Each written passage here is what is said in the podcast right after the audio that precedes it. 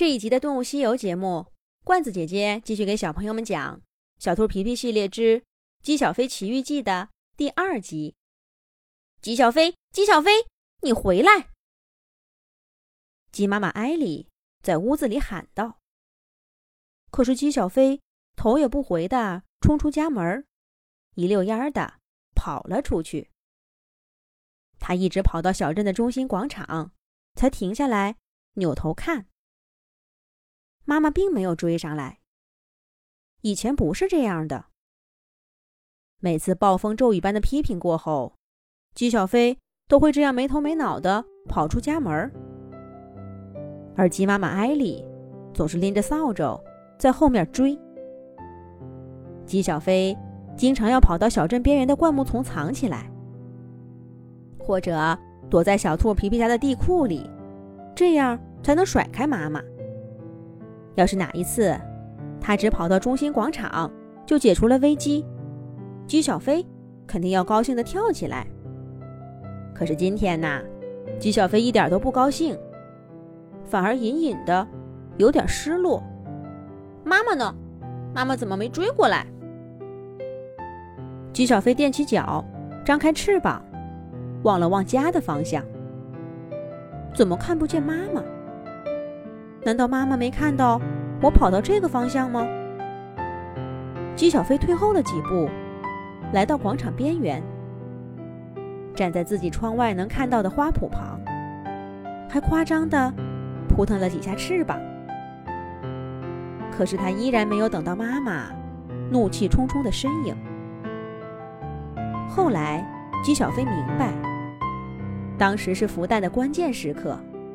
鸡小跳就快出生了，不能出现一点差池，而爸爸又不在家，妈妈一刻都不能离开那个蛋，否则蛋壳里的小鸡就再也没有机会跳出来，睁开眼睛，看看这个美丽的世界了。而在当时，鸡小飞只觉得，那个不知道是弟弟还是妹妹的家伙，还没有出生。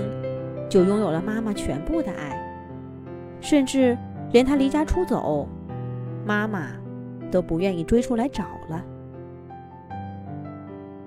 那我还扑腾个什么劲儿呢？真是好笑。说不定妈妈这次孵出的小鸡聪明伶俐，功课门门考一百分，连小猫可可都不如它。没错，妈妈说不定是因为我成绩太差了。才又孵了一只小鸡。没错，一定是的。一有了这个想法，鸡小飞突然不想回家了。要不去找皮皮吧？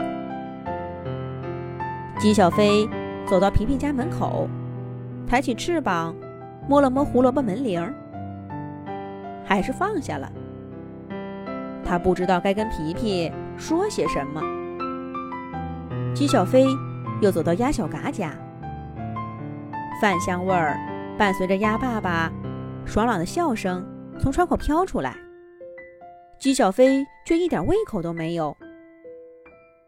鸡小飞又走到小刺猬果果家门前，果果妈妈出了名的严厉，鸡小飞跟果果一块度过了许多同病相怜的日子。可是今天。透过水果图案的半透明窗帘儿，鸡小飞看到刺猬妈妈正跟果果一起吃蛋糕呢。哦，鸡小飞这才想起，这一次果果考了一百分，刺猬妈妈一定很高兴吧？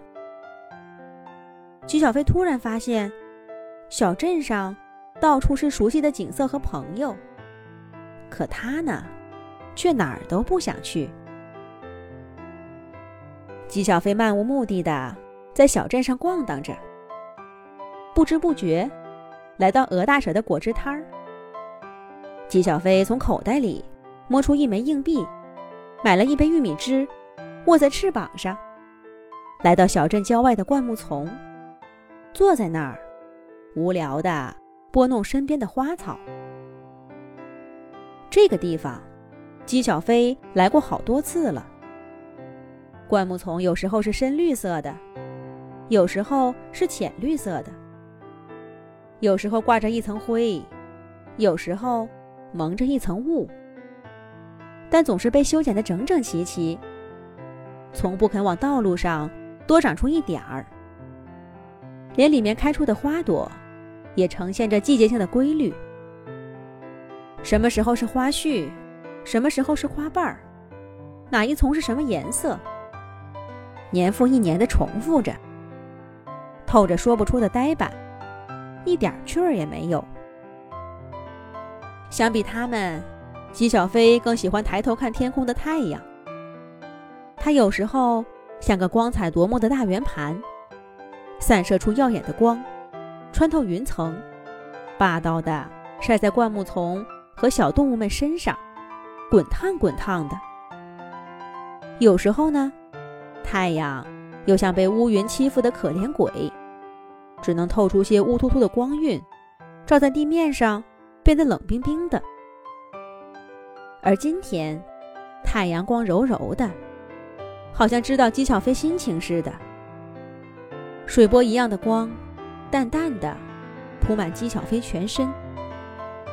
姬小飞不知不觉看呆了，都忘记了放在石头上的玉米汁。这是什么东西？看起来很好吃的样子。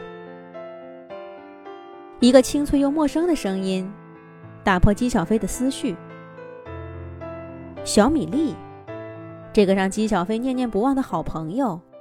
就这样，出现在姬小飞闷闷不乐的时候。接下来会发生什么故事呢？下一集讲。